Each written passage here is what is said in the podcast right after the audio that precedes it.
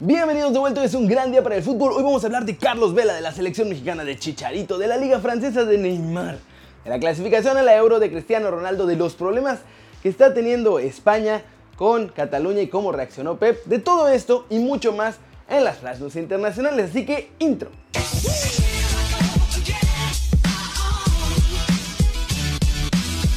Arranquemos con la nota One Fútbol del día que es sobre Carlitos Vela, porque nuestro bombardero fue elegido como el sexto mejor delantero de todo el planeta. Así como lo oyen, Vela fue colocado por la Football World Ranking como el sexto mejor goleador del mundo. Y esto gracias al temporadón que se está aventando aquí en Los Ángeles con el LAFC. Gracias a sus 39 goles totales que ha marcado en el año, el bombardero está solo debajo de Robert Lewandowski, de Abedrazak Hamdallah, de Germán Cano, que juega en Independiente de Medellín, de Messi, que juega en el Barcelona, y de Dusan Tadic, que juega en el Ajax. Vela supera futbolistas como Pierre-Emerick Aubameyang del Arsenal, Cristiano Ronaldo que está en la Juve, Karim Benzema en el Real Madrid o Mohamed Salah del Liverpool. Y en esta lista que hace el Football World Ranking aparecen otros mexicanos, pero muy, muy lejos, ya pasado el lugar número 100. Miren, los otros paisanos en esta lista son Raúl Jiménez en el lugar 103, José Juan Macías en el 159, Víctor Guzmán en el 194, Irving Lozano en el 332 y Alan Pulido en el lugar 391. Y sí, hasta yo me sorprendí con lo de Alan Pulido, pero así está la sequía de delanteros goleadores en México. Chicharito ni aparece en los primeros 500 y es normal, pues no había tenido una temporada constante, por así decirlo, con el Ham. Pero chance, en Sevilla cambian las cosas. ¿Cómo ven ustedes? ¿Creen que Vela y todos sus goles sí representan bien que esté en el sexto lugar del mundo o ustedes lo pondrían más abajo? Pasemos con noticias de la selección de todos nosotros porque Tata le tundió a la Nations League ¿eh? y dijo que es como regresar al amateurismo. Además explicó lo que México debe hacer para crecer y que todos sabemos. Sí, en, algún momento del partido, la previa del partido del otro día le decía a los jugadores, ¿no? Es casi como volver al amateurismo. Eh, le decía, es como jugar en las inferiores de, Pachuca, cualquier equipo de México, cualquier equipo de cualquier lugar. Así se juega en un estadio, este, no digo totalmente esas características, pero más o menos parecido y es de alguna manera el, digamos, el lado positivo que, tratamos de encontrar.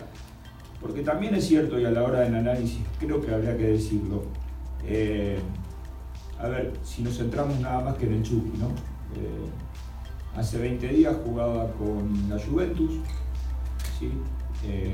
Hoy por hoy creo que es junto con el Inter, los tres equipos más importantes en, Italia y los, de enfrentamientos más importantes que, se dan en Italia. Una semana antes o una semana después, debuta en Champions y juega con el último campeón, con el Liverpool, también a estadio lleno, enfrentando a los mejores. Y de pronto tienen que venir a, esta realidad. Eh, vamos tratando de arreglar este, lo que nosotros entendemos y provocar un, crecimiento mayor, aunque creo que lo más importante sería, una vez más lo digo, competir contra los mejores, jugar la Copa América, que, que los equipos jueguen la Copa Libertadores. Como ven, yo coincido y creo que ya es momento de apretar para volver a la Libertadores y también a la Copa América. Si nos quedamos estancados en CONCACAF, nunca vamos a crecer y mucho menos a destacar en el Mundial. Hora de hablar de Chicharito porque entrevistaron a Julen Lopetegui y le preguntaron si finalmente el ex del West Ham va a ser titular con el Sevilla y su respuesta fue como confusa. Esto fue lo que dijo. No tiene la titularidad garantizada, ni Javier ni nadie. Viene a tratar de ayudarnos a hacernos mejores. Su experiencia es importante dentro del fútbol europeo. No en todas las situaciones Chicharito fue titular y aún así ayudó a sus equipos. Por eso estamos convencidos de que ayudará a conseguir los objetivos. Ese es el motivo principal de su fichaje. Esperamos que así sea y lo que nos emociona es que Javier muestra mucha ilusión y pasión por jugar en Sevilla. Desde ese punto de partida es requisito y así lo sentimos. Ojalá se den las circunstancias y tenga con nosotros su mejor nivel. El jugador mexicano destaca por su fuerza de talento. Normalmente son veloces, no muy físicos a nivel de envergadura, pero sí listos. Hay matices y no todos son iguales. He tenido a Héctor Herrera, a Jesús Corona, a Miguel Ayun, a Diego Reyes y ahora a Chicharito. Técnicamente están bien dotados, son ligeros, rápidos, cuidan la posición, trabajan duro y son disciplinados. Y como la ven, esto fue algo de lo que les comenté, que desde que llegó a Sevilla, Chicha está trabajando cañón. Y mucho más duro que en los últimos años allá en West Ham.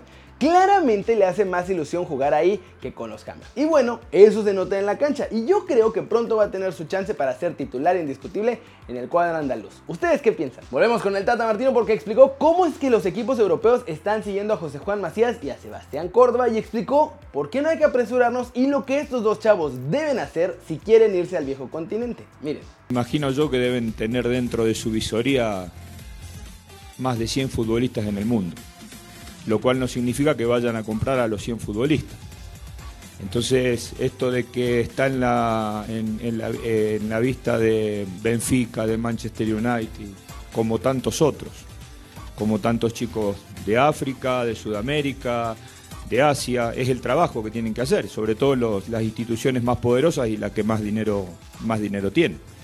Eh, los futbolistas lo que tienen que hacer es seguir transitando el mismo camino, no desesperarse, consolidarse en sus equipos, seguir teniendo participaciones que llamen la atención de los mejores equipos del mundo y tratar de irse mucho más armado este, para hacer una carrera de 10 años.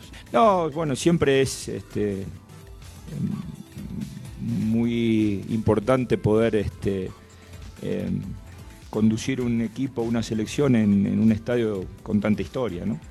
Como vos decís, también con una historia tan importante con, el fútbol argentino. A ver, dos cositas así chiquitas. La primera es que en lo personal siempre me emociona cuando los clubes europeos siguen a los mexicanos, pero la segunda es que creo que el Tata tiene razón. Si quieren realmente ser considerados fichajes potenciales, tienen que seguir trabajando cada día más duro y seguir demostrando en sus clubes que sí pueden llegar al máximo nivel. Flash News, el PSG confirmó que Neymar estará cuatro semanas de baja después de la lesión muscular que se produjo en el amistoso entre Brasil y Nigeria allá en Singapur y que lo hizo retirarse del campo a los 12 minutos de partido. Daniele De Rossi podría dejar Boca Juniors este mismo diciembre debido a diferentes factores. El principal es que su estado físico cada vez está más mermado, pero también el hecho de que Nicolás Burdizo, quien lo llevó al Ceneice, podría dejar la institución a final de año. Cristiano Ronaldo consiguió romper una barrera más en su alucinante carrera, muchachos. El día de hoy llegó a los 700 goles en toda su carrera. Lo logró en el encuentro de la selección portuguesa ante Ucrania y fue de penal. Danilo de Ambrosio, lateral del Inter de Milán y de la selección italiana, jugó 80 minutos del encuentro contra Grecia el sábado pasado con un dedo del pie fracturado. Esto lo evidenciaron los controles médicos a los que se sometió este lunes. Y bueno, regresamos al partido de Ucrania porque se metieron en la Eurocopa tras ganarle 2 a 1 a Portugal en un partido heroico de mis muchachos ucranianos que acabaron con 10. Los goles fueron de Yaremchuk y Yarmolenko en la primera mitad y Cristiano con su penal y su gol 700 redujo las distancias en la segunda mitad. Inglaterra superó con una goleada 6-0 a Bulgaria en un partido en el que desgraciadamente el foco estuvo durante muchos tramos en las gradas en el racismo y de hecho se detuvo el partido en dos ocasiones por los cánticos racistas. Turquía dio la sorpresa de la jornada al sacar un valiosísimo empate a un gol ante Francia en su casa.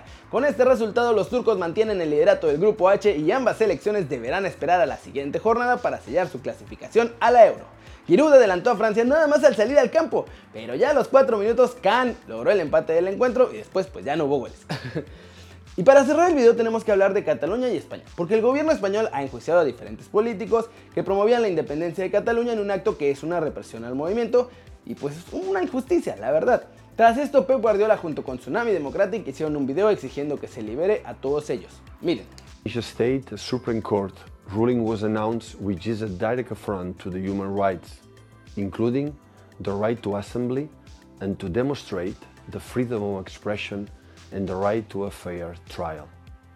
This is unacceptable in the 21st century Europe.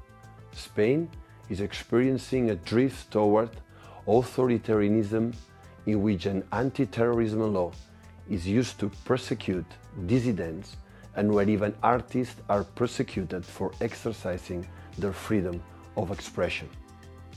The leaders who were convicted today represent the majority political parties and the most important civic entities in Catalonia. Neither Pedro Sánchez government nor any other Spanish government has been brave enough to deal with this conflict with dialogue and respect, and instead have chosen repression as the only response. The independence process is a true grassroots and inclusive movement with a long history based on the Catalans' desire for self-government. Neither xenophobic nor selfish, this is a movement whose strength comes from a foundation based on pluralism and diversity. This non-violent struggle will not stop until the repression ceases and the right to self-determination is respected, like in Quebec and Scotland. We demand that the Spanish government find a political and democratic solution. What we demand is Spain sit down and talk. We ask that international public opinion and civil society pressure their governments to intervene in this conflict in order to find political and democratic solutions. We call on the international community to take a clear position in favor of a resolution to this conflict based on dialogue and respect.